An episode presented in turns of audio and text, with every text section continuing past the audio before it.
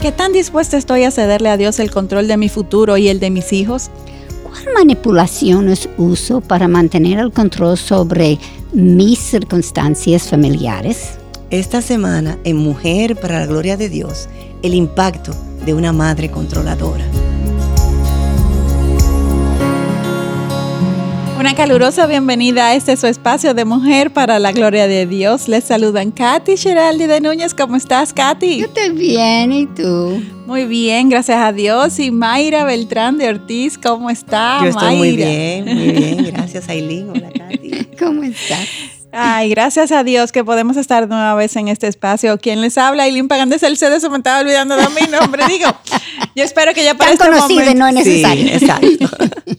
Qué bueno de que podamos continuar hoy con una nueva entrega en esta serie sobre el control, el aguijón en la carne de las mujeres. Qué No, fuerte. Una serie que nos está dando duro, duro, duro, Muy empezando por cada una de nosotras. Pero Así qué es. bueno es Dios, porque Él sabe lo que nuestro corazón Claro, necesita. Siempre hay esperanza en él. Amén.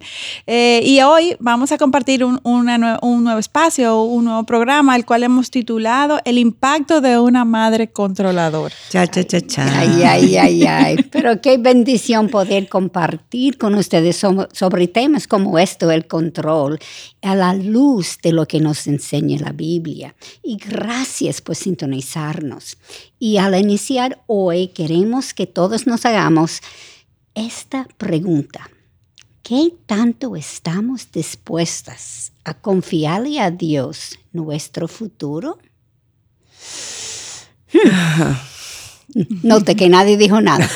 Y el futuro, Silencio ¿sabes qué, absoluto. Katy? El futuro de nuestros hijos, nosotras Ay, las madres. sí, eso es muy sí, importante, así tienes es. razón. Pues vamos a comenzar orando para que Dios nos ayude a responder este y otras preguntas que nos surgirán mientras desarrollamos el contenido de hoy.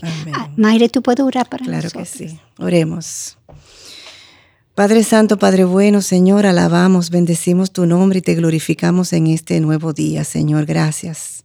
Gracias, Señor, por esta nueva oportunidad que tú nos das, Señor, de estar aquí, Señor, hablando de, de las cosas, Señor, que, que tú has preparado para nosotras el día de hoy, Señor. Y nosotras te pedimos, Señor, que prepare nuestros corazones, así Amén. como el corazón de cada persona que nos va a estar oyendo o viendo en este día, Señor, para que podamos recibir lo que tú ya de antemano quieres que nosotros recibamos. Señor. Amén. Ayúdanos, Señor, a, ayúdanos, Señor, a serte fiel a través de esta enseñanza, Señor, y no nos dejes igual, Padre. Amén. Que cuando terminemos, Señor, seamos mujeres más parecidas a tu Hijo Jesucristo, Señor. En el nombre de Jesús te lo pedimos. Amén. Bueno, como ustedes saben, la semana pasada estudiamos sobre la sierva Agar Agar. y cómo ésta fue maltratada por Sara en el afán de Sara de mantener el control. Hmm. Hoy queremos comenzar estudiando la vida de Rebeca, la esposa de Isaac, el hijo de la promesa de Sara. Si hay alguien quien vivió de primera mano la orquestación y soberanía de Dios, fue esta mujer, Rebeca. Sí. Y lo vamos a ver más adelante. Y para Sí. refrescar nuestra memoria, recordemos que al morir, Sara le sobrevivió a Abraham, quien ya estaba muy viejo, junto a su hijo Isaac. Y no queriendo Abraham que su hijo Isaac se casara con una mujer cana- canaanita, este envió a su siervo, a su siervo de confianza, que Sí. era como su mayordomo, a su país para que le trajera una esposa a su hijo. O sea, en esos tiempos eh, era así eh, la Los orquestación. ¿verdad? matrimonios eran arreglados. Arreglado, Señor. Entonces el siervo, al escuchar la encomienda de su amo, tuvo sus dudas y le preguntó, ¿y si esta mujer no quiere venir? O sea, porque le dijo, ve, busca una mujer que no sea cananita para, para mi hijo Isaac.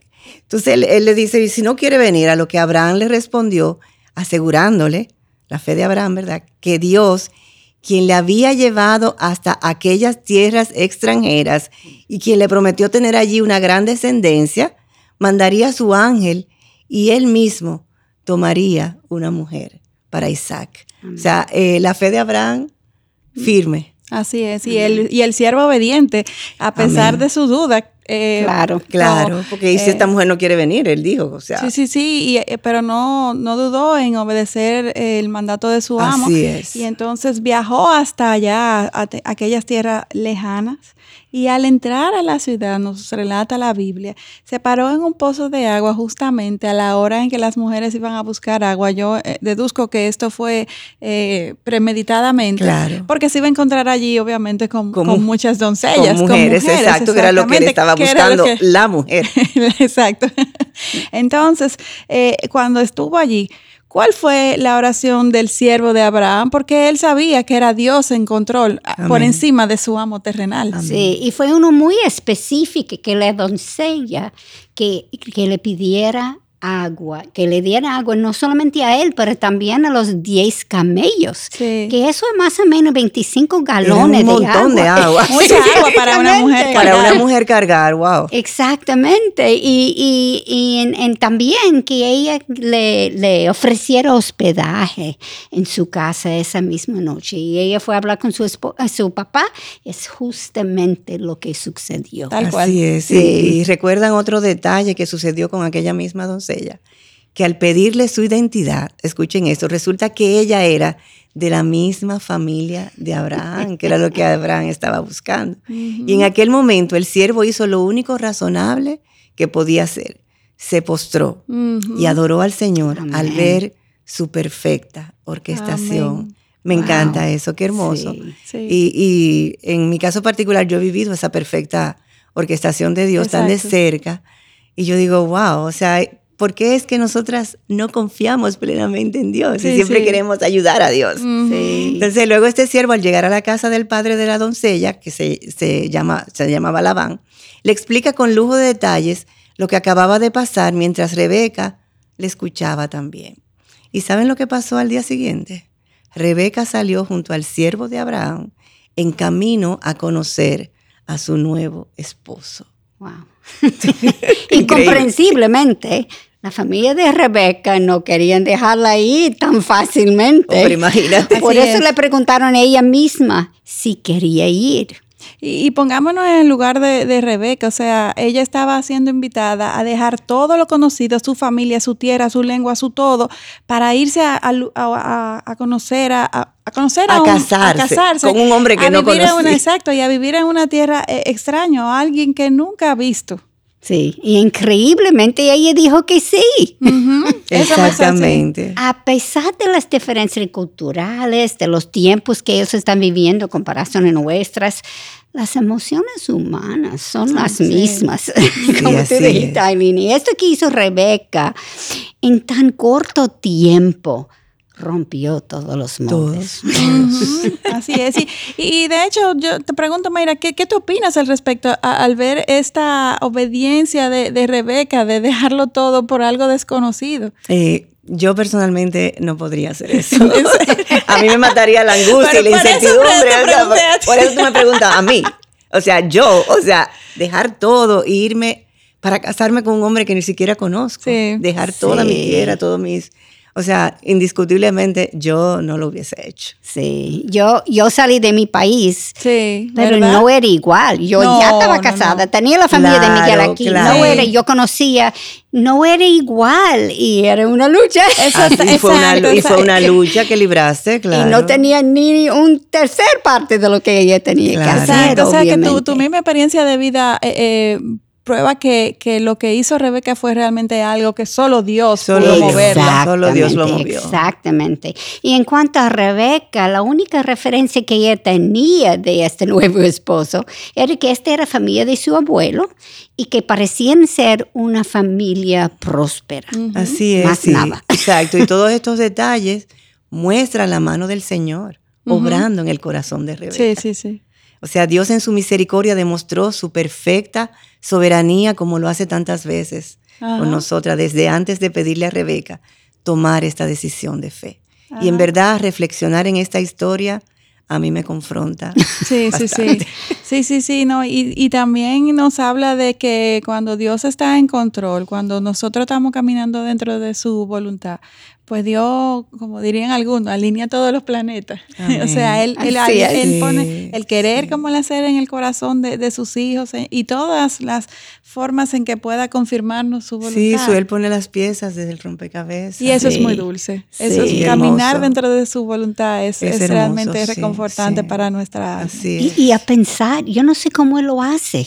Sí. ¿Ha pensado cómo él controla la emoción de uno y, aparte de los eventos? Así es. Dios omnipotente. Sí, no, yo de No hay mayor que explicación. Omnipotente. Dios es Dios, definitivamente. De hecho, yo no, nos hago esta pregunta a nosotras. ¿Cuántas de nosotras estaríamos dispuestas a dar pasos de fe como estos en nuestras vidas, aún hoy en día? Cuando, de hecho, a- a- al día de hoy, como tenemos tanta información, antes de salir de casa, yo no sé si ustedes lo hacen, pero yo reviso si, ta- si va a llover, reviso si el tráfico, Todo, Waze, cuánto pero que ahora tiempo me va a tenemos tomar. Todo, o sea, podemos o sea, controlar todo con el trato de- celular. De, de- tener tan, tan- tanta información y control, porque control Claro, es control. antes de salir de mi casa, que, que no creo que, o sea, si yo hubiera estado en los pies, de- en el lugar de Rebeca, pues dudo que hubiera podido confiar como, como ella lo hizo. Así Aunque sé que, que por encima de Rebeca es Dios. Sí. Pero humanamente hablando, se me hubiera hecho muy difícil confiar así. Sí. Amén, así es. Y yo quisiera responderte que, que con esta, esta pregunta que tú estás haciendo de que si vamos a confiar en Dios, yo quisiera decir un absoluto sí. Sin embargo, cuando pienso en el caso de Rebeca y otras situaciones del futuro que me llenan de angustia, Sí. tengo que admitir que en verdad me resisto muchas veces a confiarle a Dios todo mi futuro. Amén. Por eso creo que una oración constante que debemos hacer todas a Dios es que nos dé un espíritu sumiso, tierno y sereno, lo cual es precioso delante de Él. Primera de Pedro 1, versículo 4. Amén. Que es hermoso ese, ese versículo. Con esto yo no estoy sugiriendo que seamos pasivas con Dios, No. Sino que reconozcamos que no tenemos otra alternativa que no sea confiar en Él. Amén. Y de hecho, ¿acaso cuando estamos llamadas a ser sumisas a Dios, esto implica que no vamos a tomar decisiones en nuestra vida, que vamos a ser totalmente pasivas? No. O sea, No, claro que no. El problema es que no consultamos la sabiduría de Dios al momento de tomar estas decisiones. Y entonces no elijo de acuerdo a lo que Él tiene planeada para mi vida. Sí. Por ende, no tomo el mejor camino y me pierdo de sus bendiciones. Así Sí, es. eso, así y, y creo que el ejemplo eh, palpable, eh, eh, este que estamos estudiando de, de Rebeca y la familia que formó con Isaac, nos, nos lo confirma claramente, porque con el favoritismo con que Ay. trataron a sus hijos, pues aquí hubo, u- u- eso se puso en evidencia. evidencia, claro. Jacob era el favorito de su mamá, mientras que Esaú de su papá. Y De así nos lo dice. Génesis 25, 28. Eh, sonará cruel, pero es una realidad que se da en muchos hogares Ay, cristianos, incluso cuando los padres ni siquiera se dan cuenta. No se de, dan de cuenta, una sí. manera muy sutil y hasta inconsciente.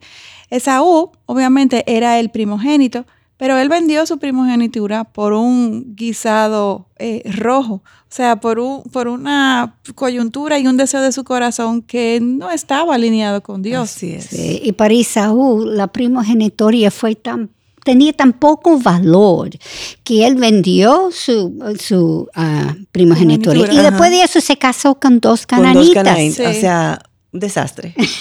O sea, y para Abraham, ¿cómo habrá asimilado esto cuando sabemos que Esaú se casó no con una, sino con, dos dos, cananitas? Luego de, de que Abraham en su momento haya orquestado que su hijo, o sea, mandó a buscar una mujer de lejos para que se casara con una mujer de su propio pueblo y sin embargo, mira lo que hace su nieto. Exactamente, así es. Y, y Rebeca escuchó a su esposo decir a Esaú que le prepara una comida, que luego él le bendeciera.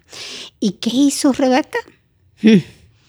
Rápidamente comenzó a manipular y maquinar un plan para engañar a su esposo Wow, y sí. su hijo, Isaú, Sí. para que recibiera esta bendición, su favorito. Sí, Exacto. Esta fue una terrible maquinación de parte de Rebeca, lo cual causó mucho dolor a su esposo y a sus hijos, Sí. aún el favorito. Así Causó es. muchos problemas. Y aunque su favorito, favor- um, favorito Jacob Sí.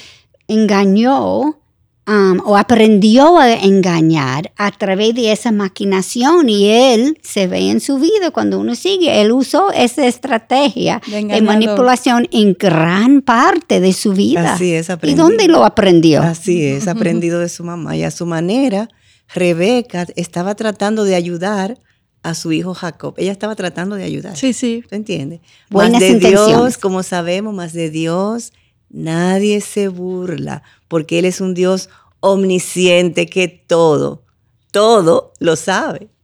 Así es, y realmente al escucharte, Mayra, decir, de, hacer el énfasis de que ella estaba tratando de ayudar a su hijo, eh, me viene a mi mente de que cuántas veces nosotras las madres, queriendo ayudar a nuestros hijos, saboteamos lo que Dios quiere hacer en el corazón de nuestros Amén, hijos. O sea, es, es importante que dentro de nuestra oración como madres le pidamos discernimiento para saber cuándo echarnos a un lado y permitir que las consecuencias de sus pecados, de sus acciones, me refiero a los hijos, pues que Dios tenga, tenga su curso natural y que sea controlado por Dios, porque es que nosotros no somos el Espíritu Santo que vamos Amén. a convencer a nuestros Así es, hijos. Aileen. Y como madres, nosotras tenemos que conocer a Dios más cada día tener una relación muy íntima con Él para evitar tratar de manipular la vida de nuestros hijos. Amén. Porque si hay una relación estrecha con nuestros hijos, como normalmente nosotras tenemos, ¿verdad?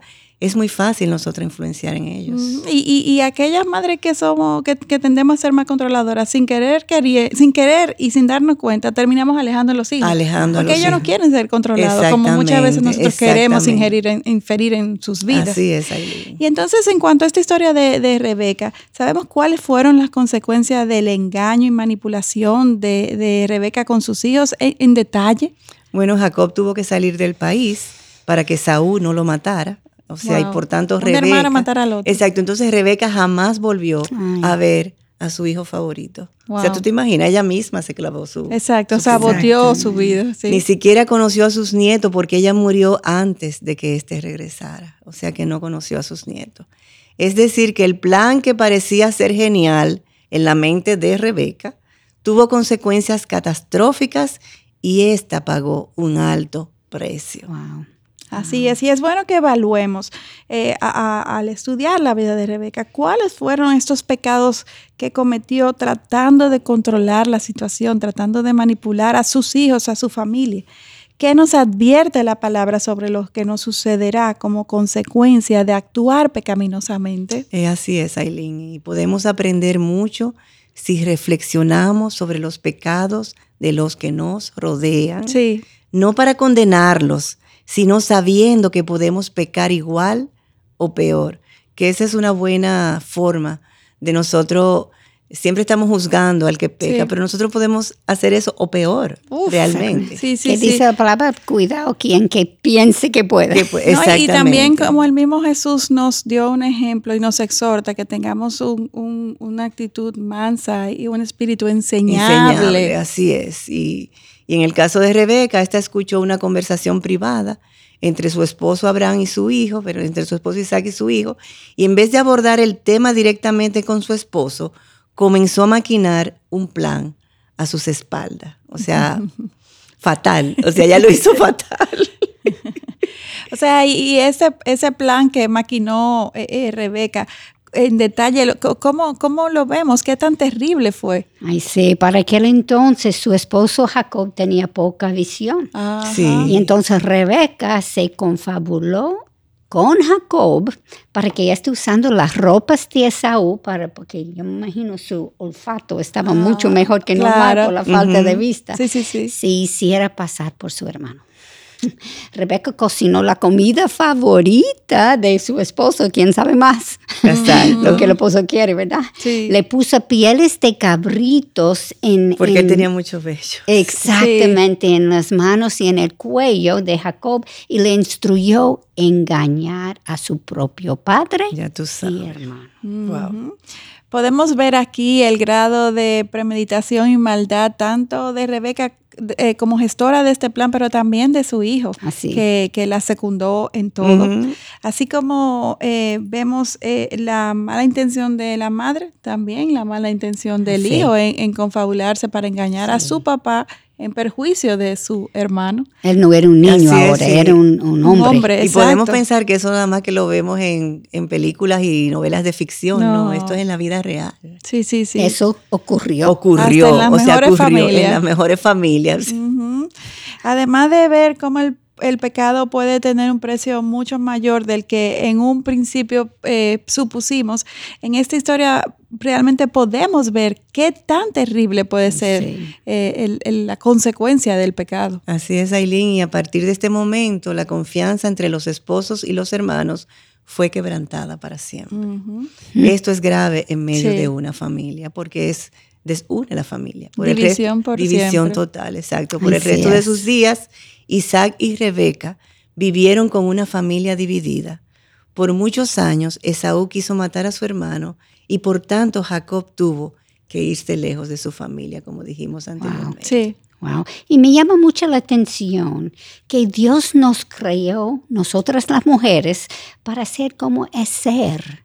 Eso es la dadora de, Dadoras vida, de vida. La, la persona que ayuda a, a- a su esposo y su familia.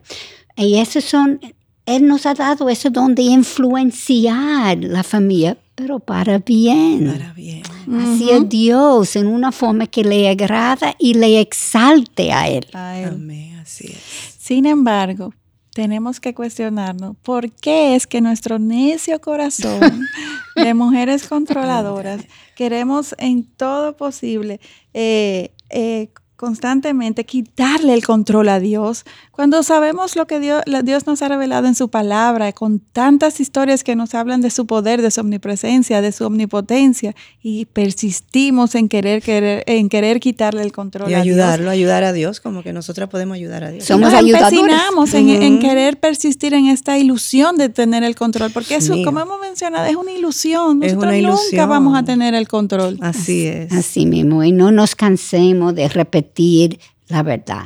Sí. Dios es el único que Amén. tiene El el, único. control. El único. único, único.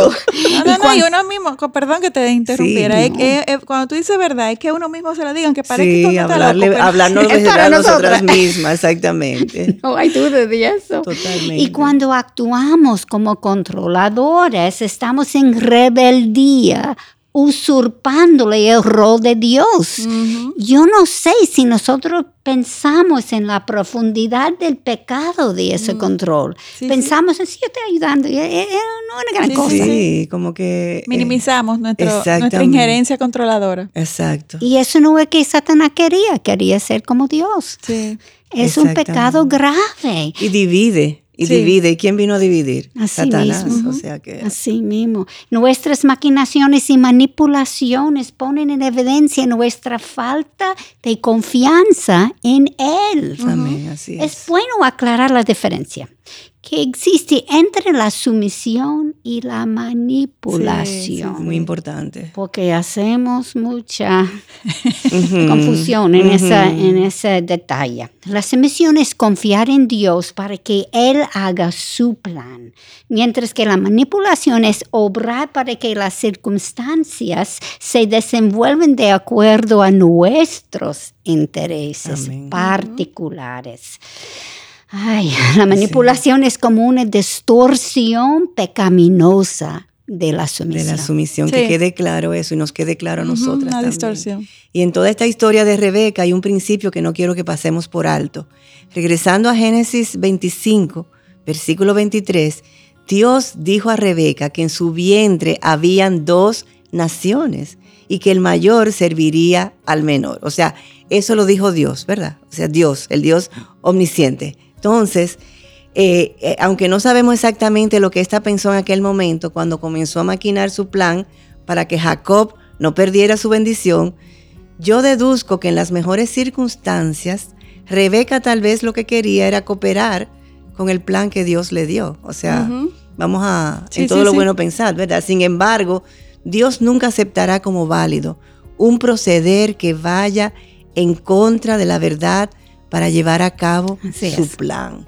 Él no condona el pecado porque estemos tratando de ayudarle. Así Sí, sí, es. La sí. verdad es que Dios es capaz de hacerlo todo. Él es en sí mismo omnipotente y no necesita, no necesita nuestra ayuda. Así es, y cada vez que tratamos de tomar el control, estamos actuando sin fe, sin confiar en nuestro Dios. Rebeca tuvo la opción de confiar en Dios y echarse a un lado, sin embargo no lo hizo, y por eso eh, vemos todas las consecuencias que tuvo que vivir como consecuencia de, de tomar acción y querer controlar a su familia. Y, y yo me pregunto, ¿quiénes de nosotras no hemos estado en esta posición de Rebeca y actuado tal cual o hasta peor? Eh, manipulando y tratando de Así tener es. el control. O sea que como mujeres creo que siempre debemos eh, eh, cuestionarnos si estamos tratando de querer, eh, de querer controlar nuestro entorno. Y cuando digo siempre, no estoy exagerando porque realmente es siempre todo. que queremos, eh, eh, es lo que nos sale naturalmente, es como nuestro aguijón en la carne, como Yes. hemos titulado esta, esta serie. Sin embargo, sin embargo, Jesús que conoce todo, que es nuestro ejemplo, nos está pidiendo que nos rindamos a Él y que de una vez y por todas asimilemos la verdad, como tú decías, de que Él es el único que está en control, Amén. nuestro Dios, porque Amén. de Él dependen nuestras vidas, eh, de nuestro Dios, como nos dice Jeremías 10. Amén. Amén. Y es nuestra oración al- a que al com- compartir esta serie, que muchas mujeres serán despertadas de su falsa ilusión del control y que al insistir en aferrarse al control complican sus vidas al tratar de hacer lo que solamente Dios puede Sí. hacer Solamente Dios. meditamos sobre qué tan controlador es nuestro proceder. Pídameslo a Dios que nos lo revela y nos dé arrepentimiento. El Amén. mismo Dios nos puede ayudarnos a tener un plan de acción para promover la fe, confianza y una mayor dependencia de Él en medio de hasta las terribles circunstancias. Sí. Si Él podía cambiar el corazón de Rebeca, Así Sí, es. puede cambiar el nuestro. Así es. Entonces no dejen de orar por nosotros, esta iniciativa de Mujer para la Gloria de Dios, para que a pesar de nosotras Dios sea enaltecido Amén. y su pueblo sea edificado. amén, amén. Hasta la próxima. Bendiciones.